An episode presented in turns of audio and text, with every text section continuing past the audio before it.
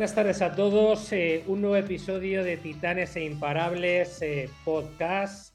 Eh, bueno, esta tarde tengo un invitado de primera línea. Algunos seguro que lo conoceréis, otros quizás os suene, otros no lo conocéis, pero vamos, durante la entrevista esta tarde va a dar tiempo para que conozcáis mucho más de, él. Él es José Luis Martín Ovejero. bueno, José Luis, durante 25 años dedicado a la abogacía y aproximadamente 8 o 9 años, ¿vale? Eh, como experto en comunicación no verbal. Eh, eh, José Luis, buenas tardes, bienvenido. Cuéntanos, ¿no? 25 años como abogado y ahí hay un punto de inflexión. cuéntanos, es decir, ¿qué sucede, no? ahí, por favor.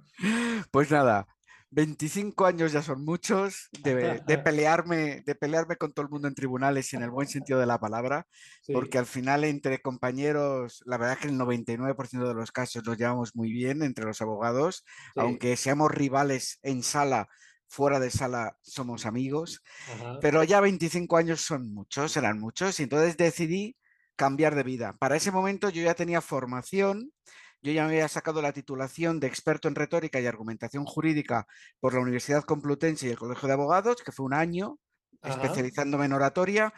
Y luego me había sacado también un máster en análisis del comportamiento no verbal por la Universidad Camilo José Cela. llega un momento en el que yo para el despacho para el que trabajo, para la asesoría de empresas para el que trabajo, rompemos relaciones y se me abren dos posibilidades que ya las estáis imaginando. Una es seguir como abogado, que era lo fácil, evidentemente, seguir con mi propia profesión. Y la otra es decir, bueno, venga, me tiro a la piscina y con los conocimientos que tengo sobre esta materia, preparo cursos, empiezo a hacer análisis en redes y demás, y me dedico al mundo de la comunicación y de la formación. Era un sueño que yo siempre había tenido. Ajá el mundo de la comunicación y el mundo de la formación. Y entonces empecé preparando cursos que claro, si los veo ahora, la verdad es que como es lógico, después de ocho años, no tiene nada que ver. después de ocho años. Aunque al final digamos que el, abeto de Navidad sigue siendo el mismo, pero las bolitas de colores y demás se han embellecido mucho. No tiene nada que ver. Sobre todo he metido muchas, muchos análisis personales que he hecho para medios de comunicación. Y entonces empiezo a probar, a probar y me va muy bien.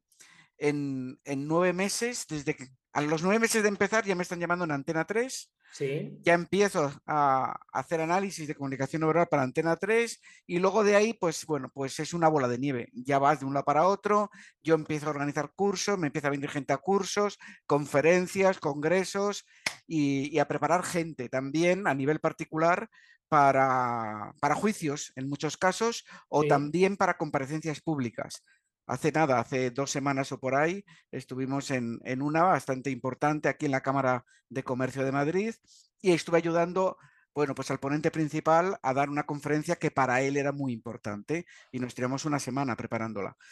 Así que bueno, es todo un mundo diverso, que es lo que más me gusta a mí. no estar haciendo solo una cosa. José Luis, dentro de, todo esto ¿no? que, nos cuentas, em, algo que personalmente a mí me ha llamado la atención desde que te sigo y ya desde hace tiempo, ah, cuando hablas de comunicación no verbal, por supuesto, detención de la mentira y oratoria.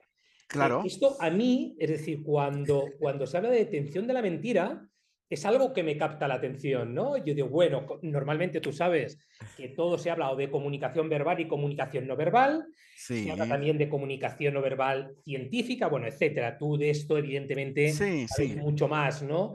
Pero detención de la mentira. Es detección. Cuéntanos, por favor. Sí, la detección de la mentira sería una de las digamos, de los efectos de la, de la, práctica que se puede utilizar la comunicación no verbal. Yo mira, en el máster este que hice para en la Universidad Camilo José Cela, yo me tiré para unos cinco años buscando un buen máster en esta materia, un máster especializado en el que yo sabía que me iba a gastar un dineral, pero que por lo menos realmente fuera muy práctico. Tardé mucho en encontrar uno muy bueno, este sí que lo era, y uno de los motivos era que lo daban, entre otros muy buenos profesores, los responsables de las unidades de análisis del comportamiento, de análisis de conducta, de Policía Nacional y Guardia Civil. Los cuerpos de seguridad aquí de España. ¿Qué ocurre? Pues que ellos se especializaron sobre todo a la hora de enseñarnos en esa parte, en la detección de la mentira, en cómo hacer una buena entrevista, un buen interrogatorio, cómo observar a una persona cuando está comunicando y qué indicadores dejamos los seres humanos cuando no creemos, no, no, no, confiamos mucho en lo que estamos contando, en el relato que estamos diciendo. Al final no solo es la mentira, es también la duda, la duda muy importante que el cerebro pueda tener en un momento concreto de que lo que esté diciendo sea verdad o no sea verdad. A lo mejor la persona no lo ha comprobado del todo y está empezando a decir cosas que no tiene comprobadas. Bueno, pues los seres humanos dejamos una serie de señales en esos casos. Sí que es importante, sí que es importante para que nuestra audiencia lo sepa, que no existe un 100%, nunca existe un 100% de seguridad en cazar, como podríamos decir, en cazar a un mentiroso. Pero lo que sí nos va a dar estos conocimientos, que además los he reflejado todos en mi segundo libro, en Miénteme si te atreves, de la editorial Aguilar, lo que sí nos va a dar son muchos indicadores de lenguaje e indicadores de comportamiento para que verdaderamente se nos enciendan alertas. Yo siempre digo que se nos enciendan bombillas rojas en la cabeza. y se nos encienden alertas y cuantas más alertas hay, bueno, pues más cuidado debemos tener con la historia que nos están contando, por una parte, y por otra, para lo que es muy útil en las entrevistas o interrogatorios, es para encontrar los puntos de debilidad, los puntos flacos de un relato. ¿Por qué? Porque cuando ya lo escucho digo, miente, no, digo, lo que tengo que decir es alerta. Algo pasa. ¿Qué es lo que ocurre? Pues habrá que seguir investigando.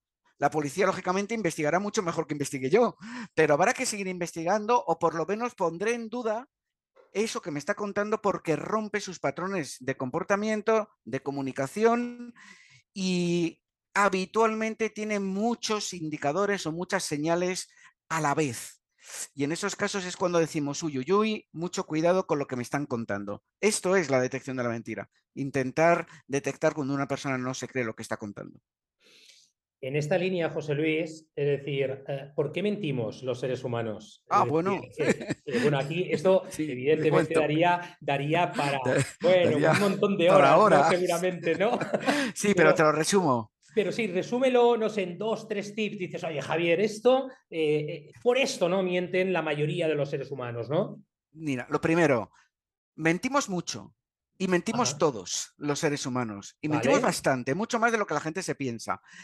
El error que se comete, porque yo cuando he contado esto hay mucha gente que me dice, no, no, en mi casa tenemos prohibido mentir, que me decía el otro día un amigo, en mi casa tenemos prohibido mentir. No, yo nunca miento, que me han dicho en redes sociales. Digo, mira, de verdad que no, que mientes, que mientes y mientes como yo. ¿Por qué? Porque la mayoría de las mentiras son benevolentes, son piadosas, esas son la mayoría. Partamos de una base. ¿Qué es la mentira? Y esto no es que lo diga yo, lo dice la Real, el diccionario de la Real Academia Española de la Lengua. Es decir lo contrario de lo que se piensa, de lo que se sabe o de lo que se siente. De tal manera que igual yo veo a un amigo mío que sale de la peluquería o que se ha comprado un coche y me dice, ay, a que me han dejado guapo, a que mi coche es precioso. Pobrecillo, si se ha gastado un montón de euros, un montón de miles de euros en el coche ¿qué voy yo? Y le digo la verdad, imagínate que no me gusta. le digo, a mí me parece muy feo. No, hombre, no. Pues le dices que qué bonito, ¿verdad? Las cosas fluyen así. O, por ejemplo, el otro día me cogí un taxista y me reconoció de la tele y demás. Dice, pues mi hijo también sale en televisión, en una serie. Sale de actor de no sé qué, no sé cuántos. ¿A qué es muy bueno? ¿Qué es muy bueno? Pues le dije que sí. La verdad es que no había visto la serie. Pero bueno, yo le dije que sí porque al hombre le hacía feliz que le dijera que su hijo, pues que era muy bueno, pues estupendo. Si no va a ninguna parte. Me llevaba al aeropuerto y bueno, pues un trayecto de 20 minutos desde mi casa, le digo que sí, que su hijo fenómeno y ya está. Y todos contentos. De esas, así, así cada día, así cada día. Son benevolentes, no van a ninguna parte, ayudan a las relaciones sociales. Bueno, quitando estas, las buenas, las otras que ya son malas, esas sí que hay, eh, ya se hacen menos, las malas. ¿Por qué mentimos? Pues podemos mentir para buscar un beneficio propio. Sí. Imagínate en una empresa mentir respecto de quién ha hecho un trabajo para que a mí me asciendan, con lo cual buscar un beneficio propio, buscar un mal ajeno, buscar también un mal ajeno, para intentar salvaguardar tu integridad, tu ética o incluso una relación amorosa. Estoy pensando ahora mismo en la última que hemos tenido, la de la de Tamara. El caso de Tamara, que, él mismo, el, que era, parece, novio de Tamara, ha reconocido que había mentido y había dicho que el beso ese había sido hace, hace varios años. Luego se descubrió que parece que había sido hace menos tiempo. Una mentira. ¿Para qué? Pues para intentar seguramente salvaguardar su, su relación de pareja, para que no se hable mal de él. En general suele ir por ahí para uno quedar mejor o conseguir un beneficio o para conseguir algo malo ajeno, que son, las peores. Y evidentemente la peor de la peor es la estafa.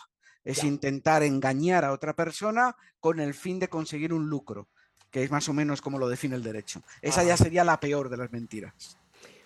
Eh, dentro de esto y dentro de, bueno, los dos libros que has escrito, eh, José Luis, porque, oye, en ocho años te ha dado, ¿eh?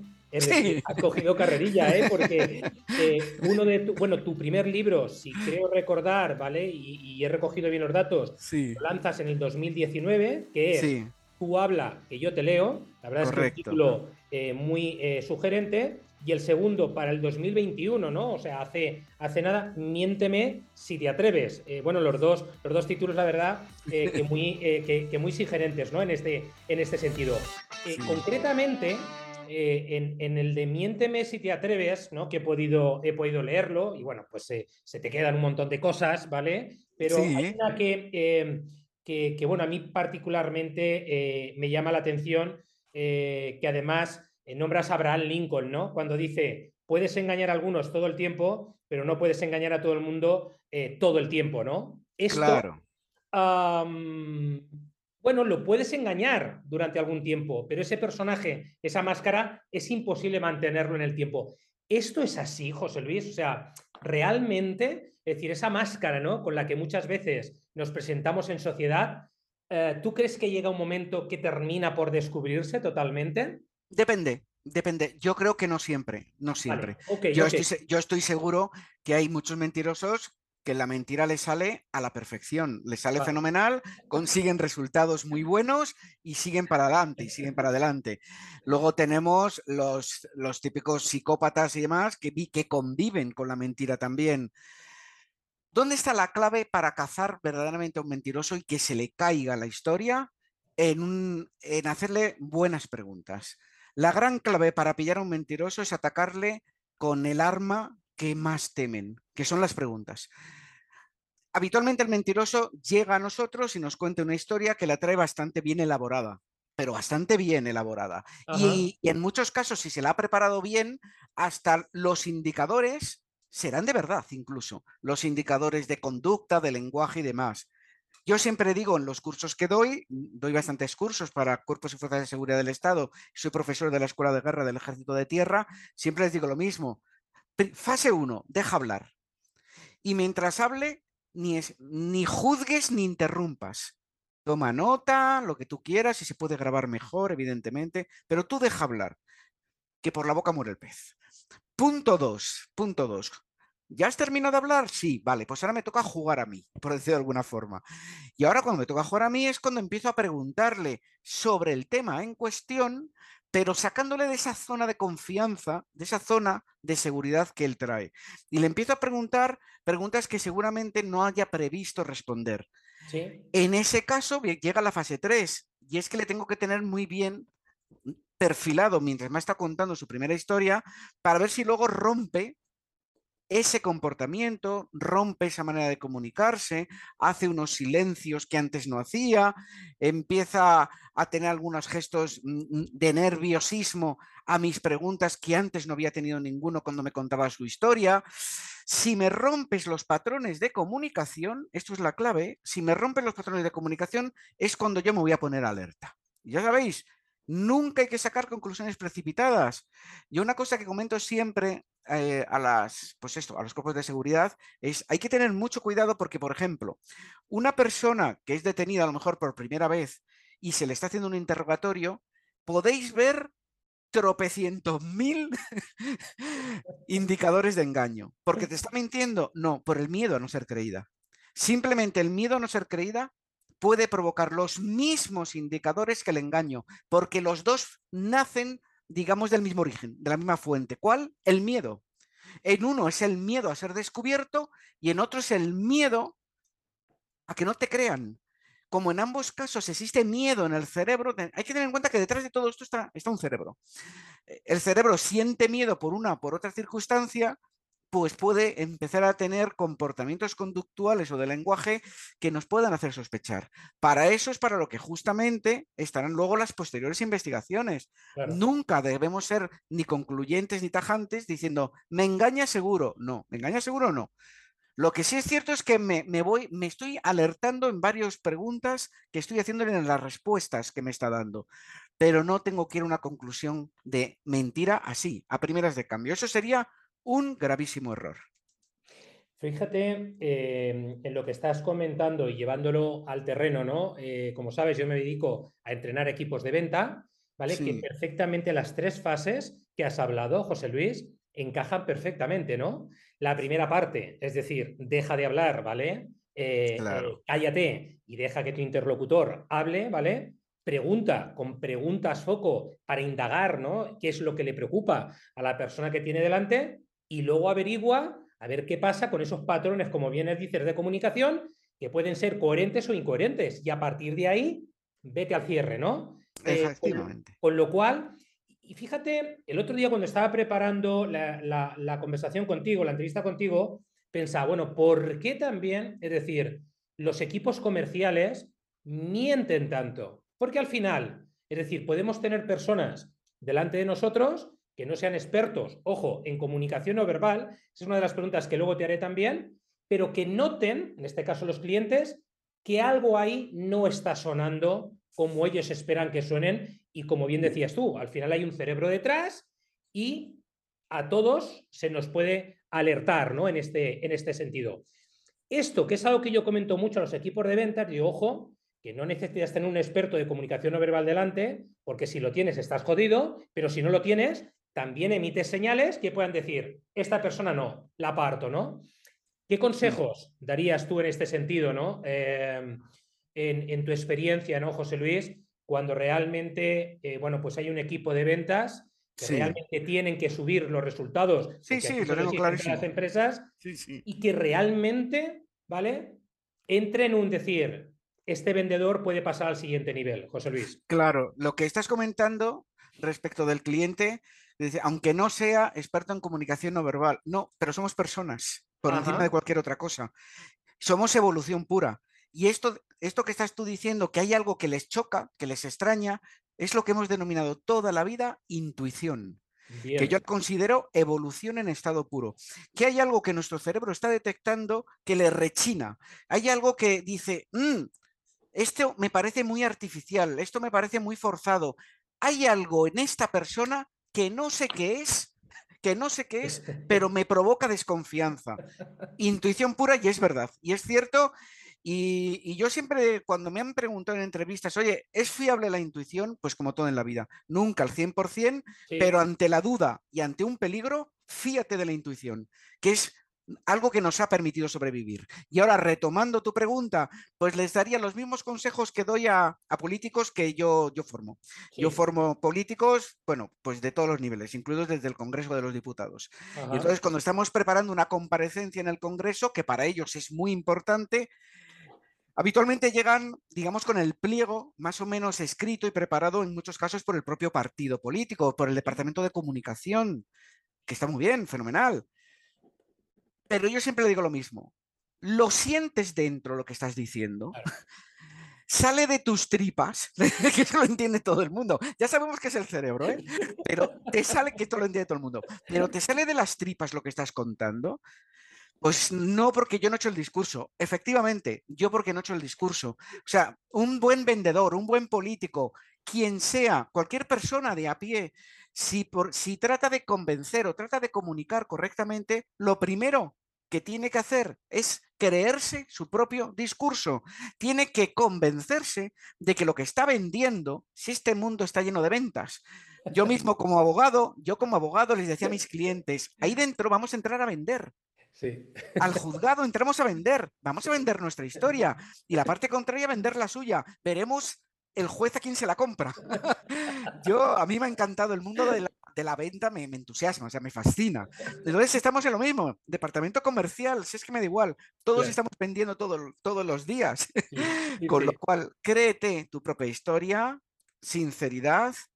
Segundo requisito, naturalidad.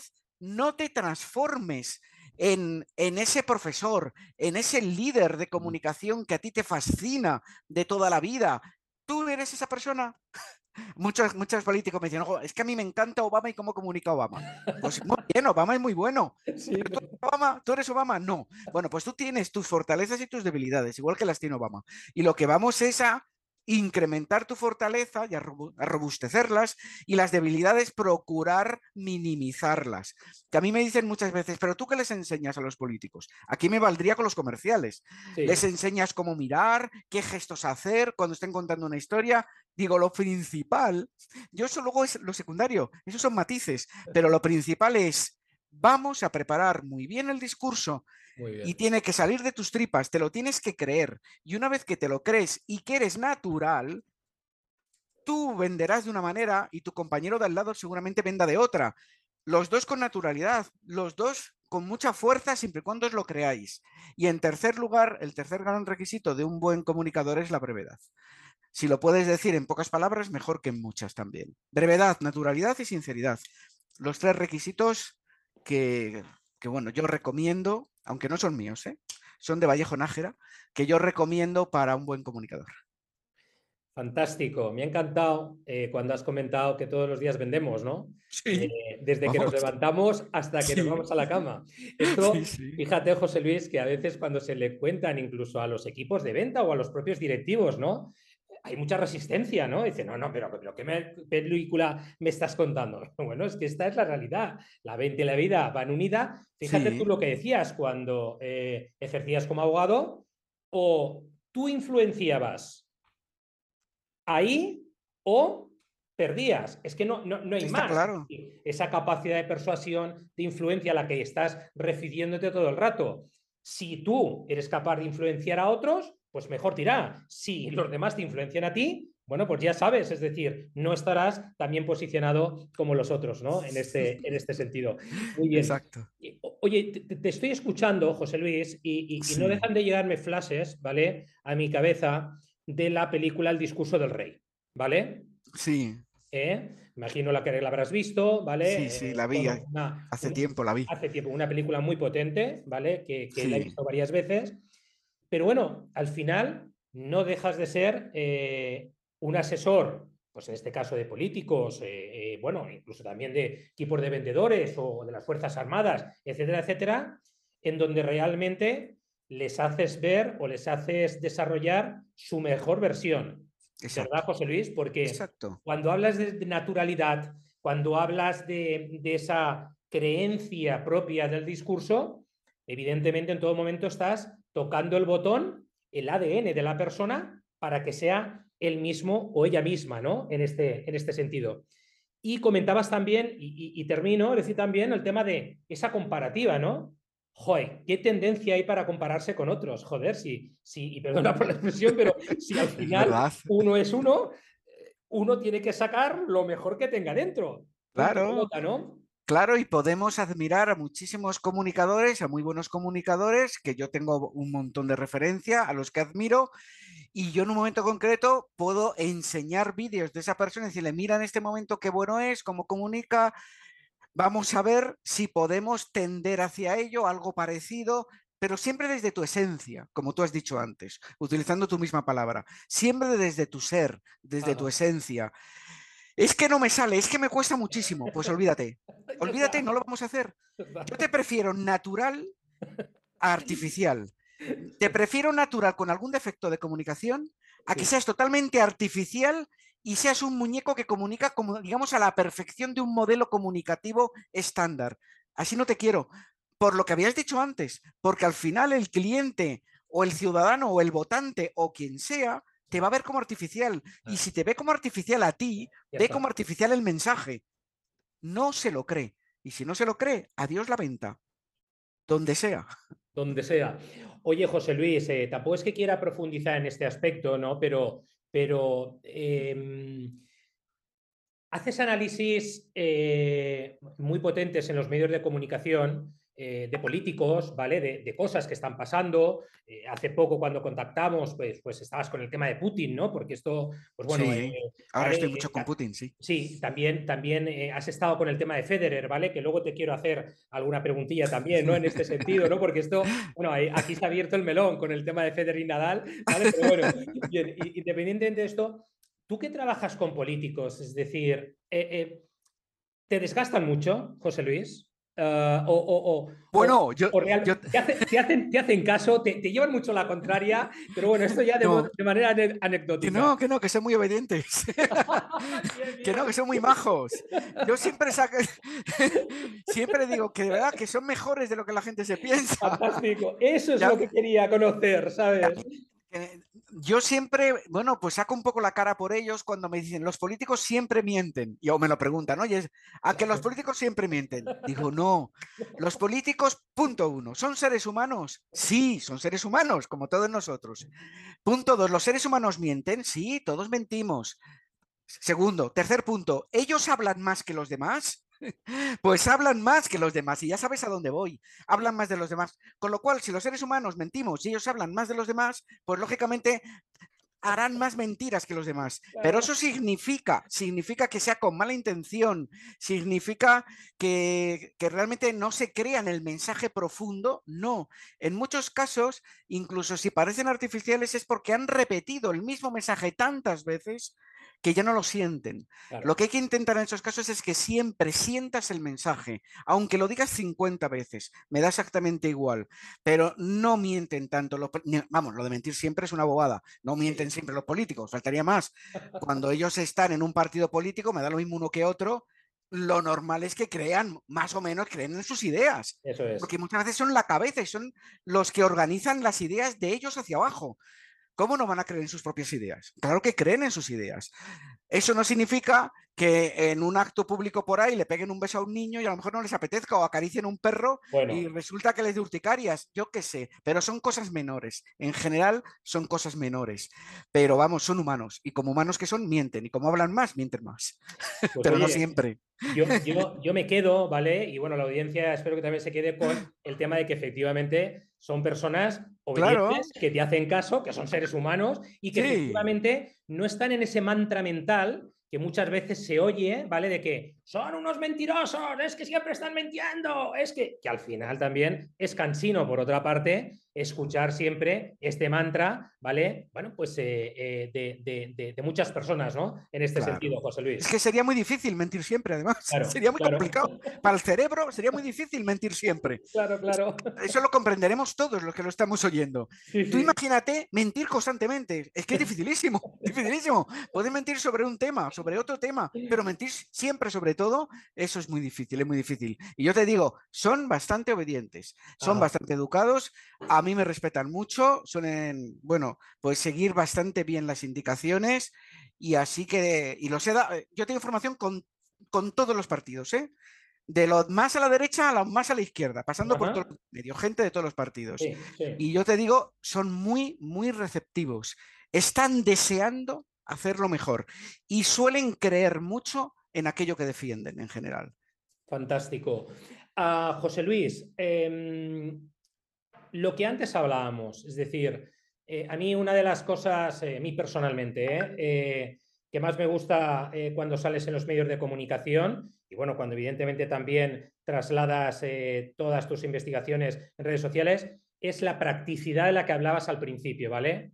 Trasladas cosas muy concretas, muy útiles, muy prácticas sobre determinadas situaciones o escenarios, ¿vale? Hmm. Es verdad que ahora pues estamos con el escenario de Putin, es un escenario complejo y que hay ahí, bueno, pues me imagino eh, tú como profesional un tomate de la hostia en cuanto a, eh, a, cómo ¿no? Eh, se va generando ese comportamiento, ¿no? Sobre todo desde el principio hasta ahora y, lo que, y, lo que, tenga que durar, ¿no? En ese sentido. ¿Cuál crees que, es la parte más complicada de ese análisis, o de esa investigación ¿qué hacéis eh, vosotros, eh, José Luis, en este sentido? En general, yo sigo una serie de pautas. A mí no me suele resultar complicado, salvo que, la imagen no sea buena. Vale. si la imagen no es buena, pues me resulta mucho más complicado. Y bueno, en las teles lo saben en todas, que hay veces en que les digo, mira, no voy. ¡Hala! Pero si ha dicho no sé qué, Ronaldo, para no meter políticos, si Ronaldo ha hecho unas declaraciones de no sé qué muy buenas y no sé qué, no puedes analizar, es que no hay chicha, que les digo yo, no hay sustancia, no hay sustancia. A mí me gusta ir a la tele para que la gente aprenda algo de comunicación no verbal. Y de hecho es lo que tú has dicho antes. Eh, mis análisis son unas microclases siempre, porque yo lo que jamás hago es decir, esta persona está insegura y vas y te lo crees. No, si yo te digo que esta persona está insegura, te lo digo porque he visto un, un, gesto, un comportamiento, una pista de lenguaje, la prueba está en Putin, por ejemplo, en cómo le he visto últimamente mucho más inseguro. No dejo que la gente se fíe de lo que yo digo porque no debería de fiarse de lo que yo digo porque sí.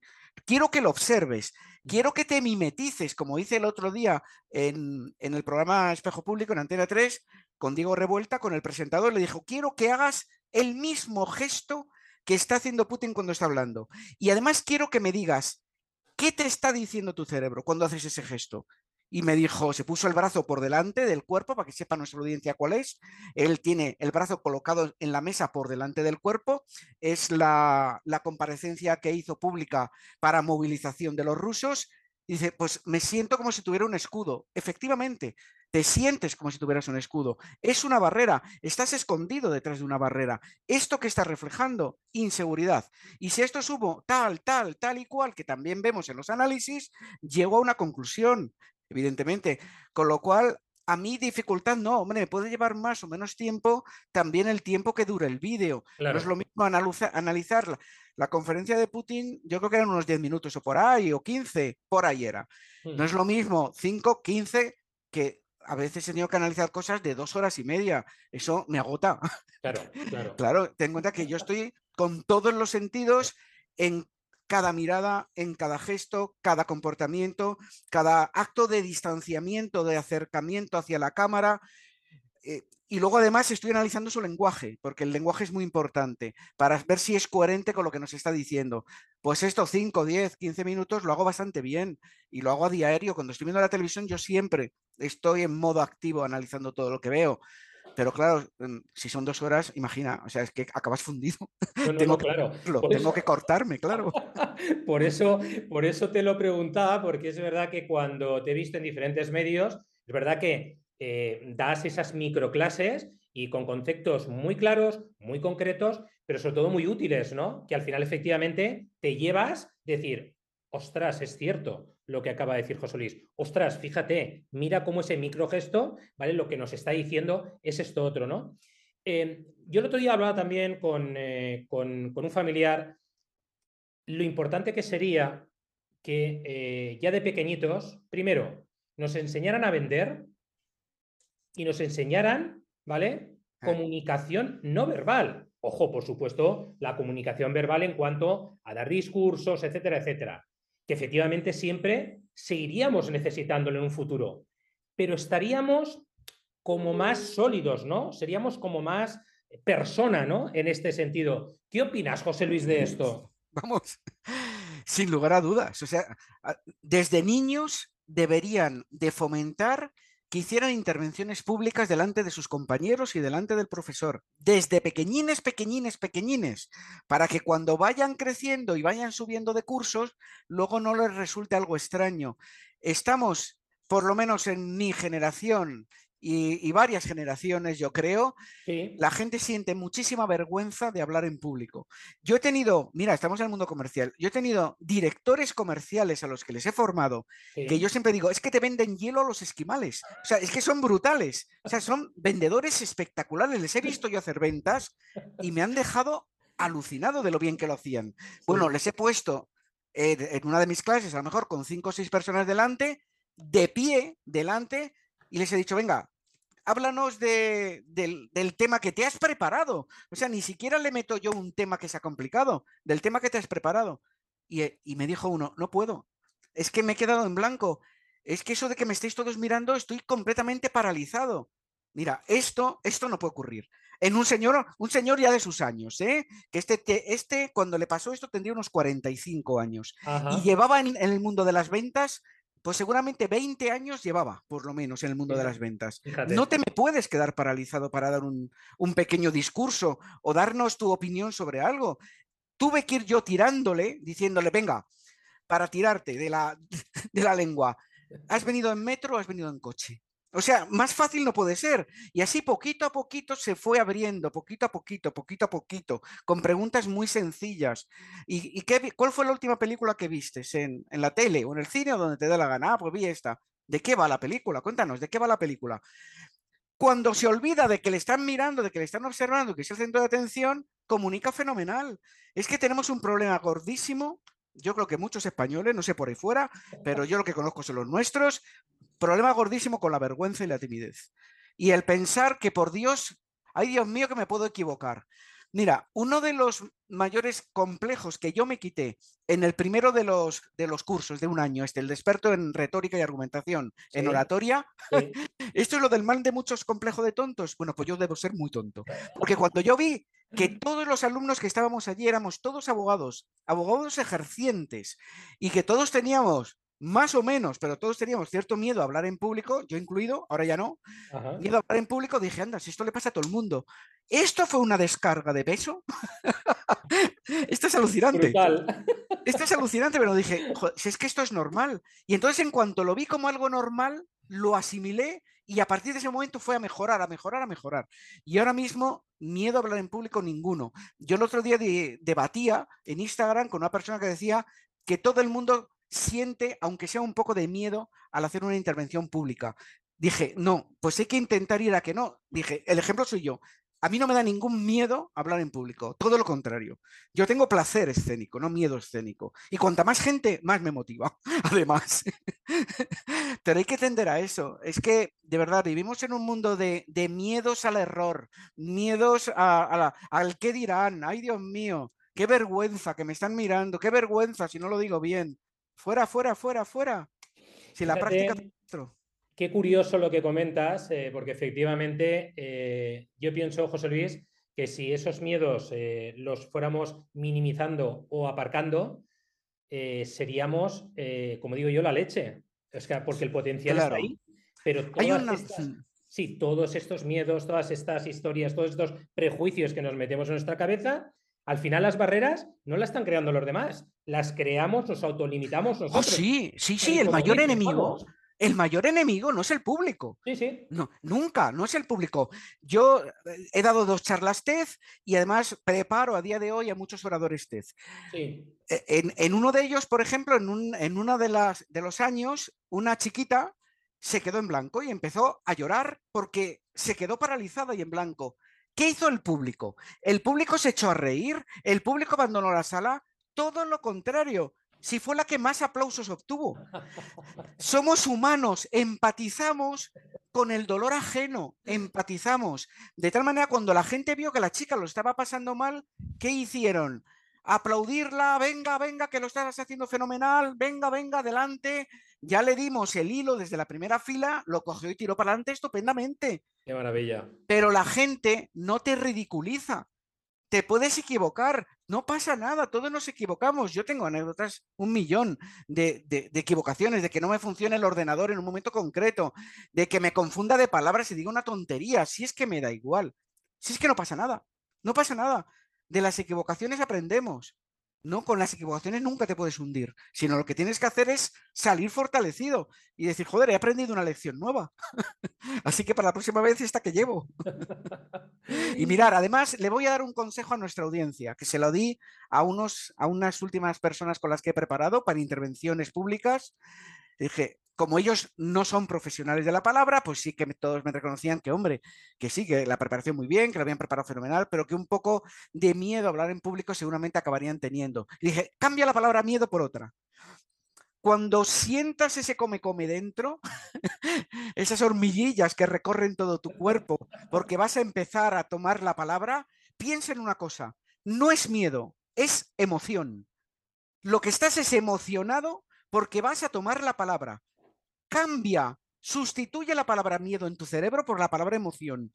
Esto hay investigación científica detrás, que ha comprobado que cuando las personas cambian el miedo por la emoción hacia sí mismos, porque al cerebro también se le autoconvence, las personas se quitan un gran lastre.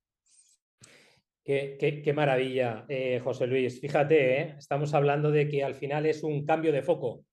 Claro. estar enfocado en el miedo, me enfoco en la emoción, ¿vale? Claro, y si estoy emocionado. Con lo cual, claro, el mensaje que le estás dando a tu cerebro es radicalmente distinto, con lo cual la forma que vas a tener tu actitud y tu forma de actuar radicalmente cambia. Radicalmente distinta. Ya no te vas a quedar en blanco, ya no te vas a paralizar, ya no te van a temblar las piernas, que eso lo provoca el miedo, sino vas a estar emocionado diciendo, bueno, es que voy a hablarles, les voy a contar algo que, hombre, lo normal es algo que, realmente te gusta, algo que sientes.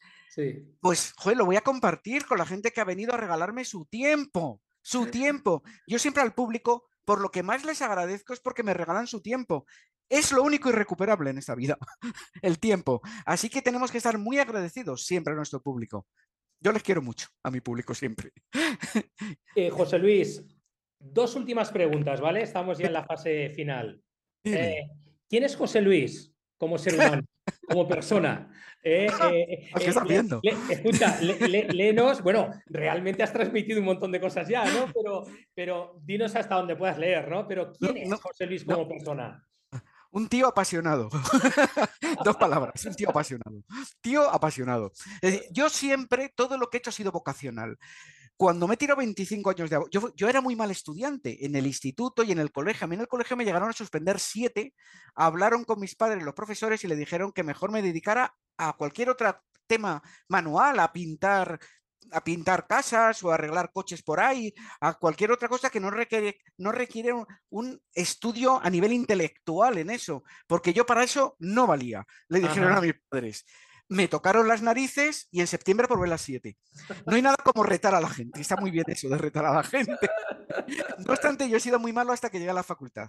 Porque lo que yo quería por encima de cualquier otra cosa era ser abogado. Cuando llego a la facultad y empiezo a empaparme de leyes, la gente dirá, este está un poco loco. Sí, sí, sí, la locura es una maravilla.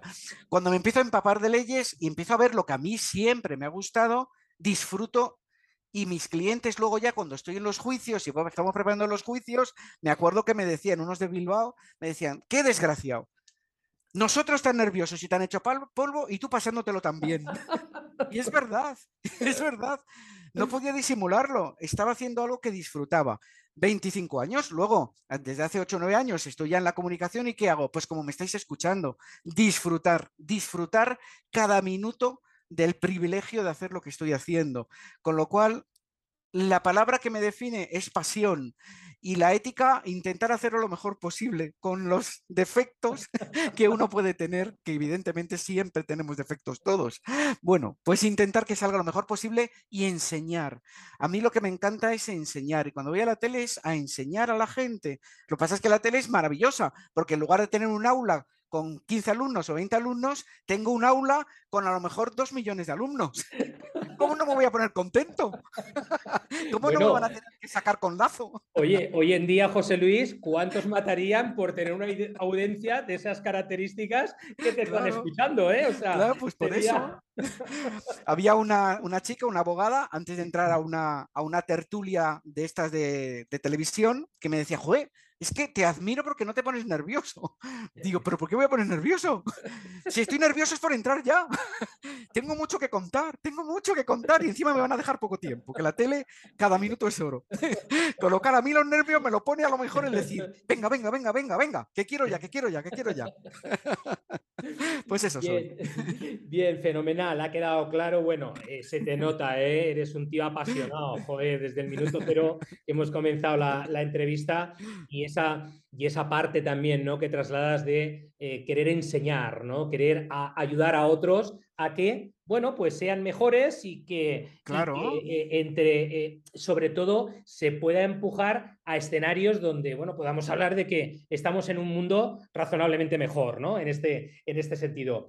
la última, José Luis. Ah, ¿Qué hábitos tiene José Luis que le hacen tener este nivel de energía.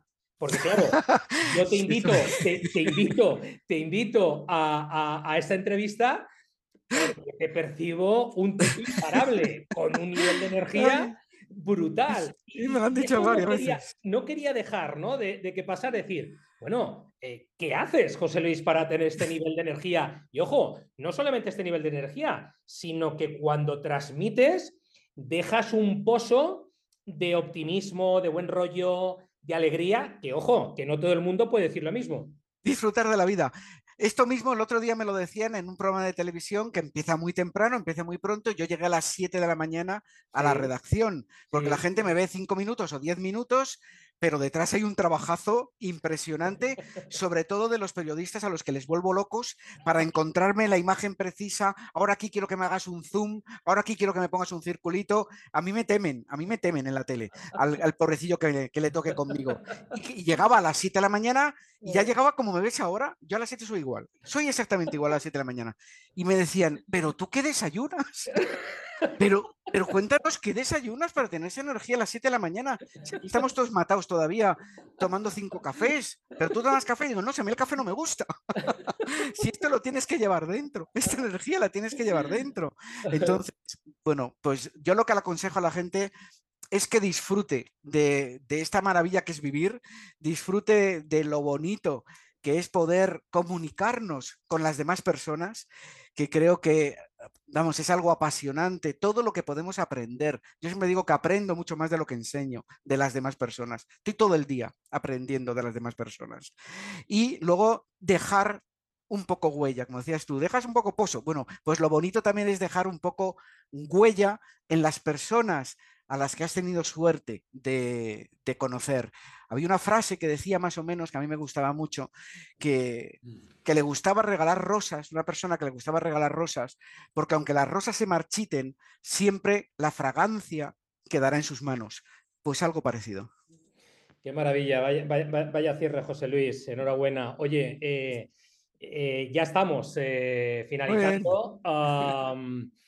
Eh, bueno, ¿cómo podemos eh, eh, contratarte, José Luis? ¿Dónde podemos ponernos en contacto? ¿dónde podemos acercarnos para que realmente empaparnos de tus enseñanzas? Cuéntanos, por favor. Bien, pues yo, aunque estoy en todas las redes sociales, estoy absolutamente en todas, Sí. yo aconsejo dos, dos sitios. Uno, mi cuartel general, que es mi página web donde subo todos los análisis, lo de la tele y lo que no es tele, todos los análisis, Sí. martinovejero.com, es muy Sí. fácil, son mis dos apellidos juntos, martinovejero.com. Y luego si lo que quieren es, esto es para más profundo, y si lo que quieren ver es el minuto a minuto mío, que muchas veces voy subiendo tweets, tweets, tweets y analizo debates electorales, analizo cualquier comparecencia y lo voy subiendo a golpe de tweet, pues ya he dicho tweet, Twitter, arroba JL, las siglas de mi nombre, Martín Ovejero, todo junto, arroba JL Martín Ovejero. Y oye, y de verdad, que no se corten, que contacten conmigo, pero no para contratarme, para charlar simplemente, si estar encantado de conocerles. Yo digo que esto de la comunicación no verbal es como una droga. y a mí me encanta repartir de esta droga, que además es buena. José Luis, pues eh, oye, de verdad, un verdadero placer. Eh, aquí hemos tenido algo más de tiempo que en la tele, pero bueno, también el tiempo Fenomenal. es limitado para todos. Sobre todo agradecerte de verdad que hayas accedido, ¿vale? A que te haya podido entrevistar, conocernos personalmente.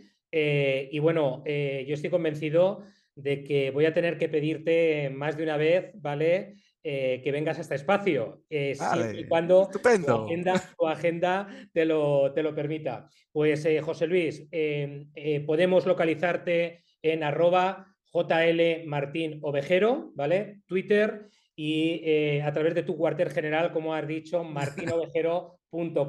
para algo más profundo si ya queremos empaparnos, eh, bueno, pues de, de- de bajar a trinchera, ¿no? Como se suele, como se suele decir. Eso Muy es. bien, pues José Luis, un abrazo muy fuerte, cuídate y, y bueno, seguimos eh, en contacto. Lo mismo y aconsejo que nunca, nunca dejemos de aprender. Ok, José Luis, hasta pronto.